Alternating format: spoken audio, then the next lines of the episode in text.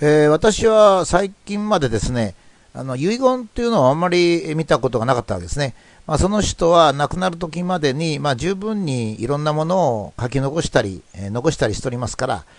えー、まあ、今更というか、亡くなった後のものを、まあ、そう見なくてもいいだろうというようなこともあってですね、えー、あまりその遺言というのを見なかったんですが、実はあの山下法文大将の遺言を読んだときにですね、ずいぶん印象が違うなって思ったんですね。それまで私は日本陸軍というのはですね、えー、まあこういうもんだということをずいぶん教わっておりまして、えー、それと山下大将が亡くなった時に、まあ日本軍部は正しかったんであるとか、えー、アメリカと戦って勝たなきゃいけないんだってなことが書いてあるかと思ったらそうではなくて、えー、日本の軍隊というのは、えー、ダメなんだと。なぜダメかって言ったら、上官の言うことにいいダクダクとして従うんだと。それはもう全然ダメなんだということを言っておられました。それもびっくりしましたね。ご婦人がこれから社会で活躍するためには単に夫に従っているなんていうご婦人がいてはダメだと。やっぱり婦人がこれから力を発揮するには自らやっぱり発言したり考えたりしなきゃいけない。今、軍隊でいい模範的だ。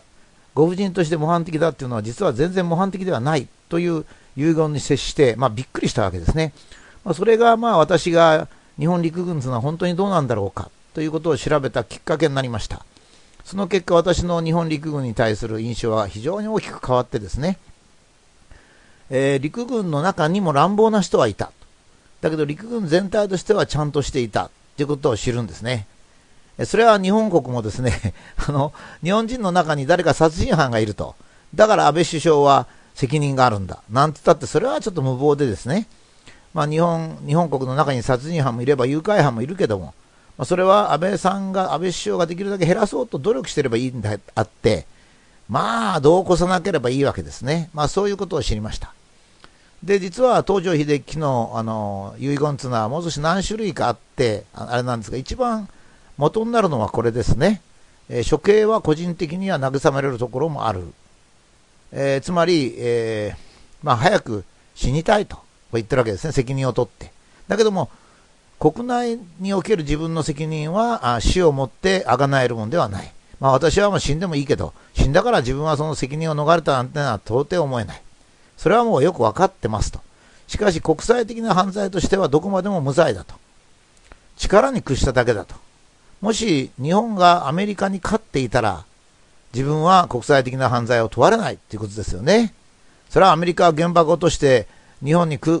襲して100万人も殺したんですからね、それは当然ですね。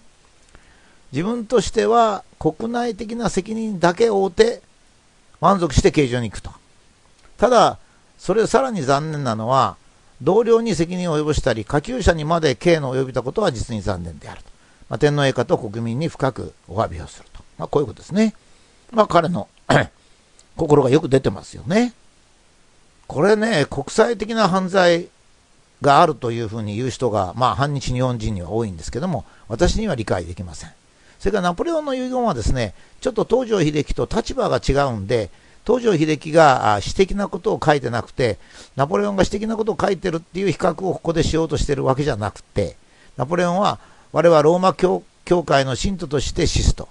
54年前、その胸に抱かれて生まれたからであると。私の遺体は聖ヌが過半に葬ってほしい。私が深く愛するフランス国民の中にありたいからである。それから家族のことを書いてありますね。まあ、東条英機にもそうい、こういった遺言があるんですが、まあ、ナポレオンはこの遺言の通り、セーヌ川の河畔にアンバリッドに葬られておりますが、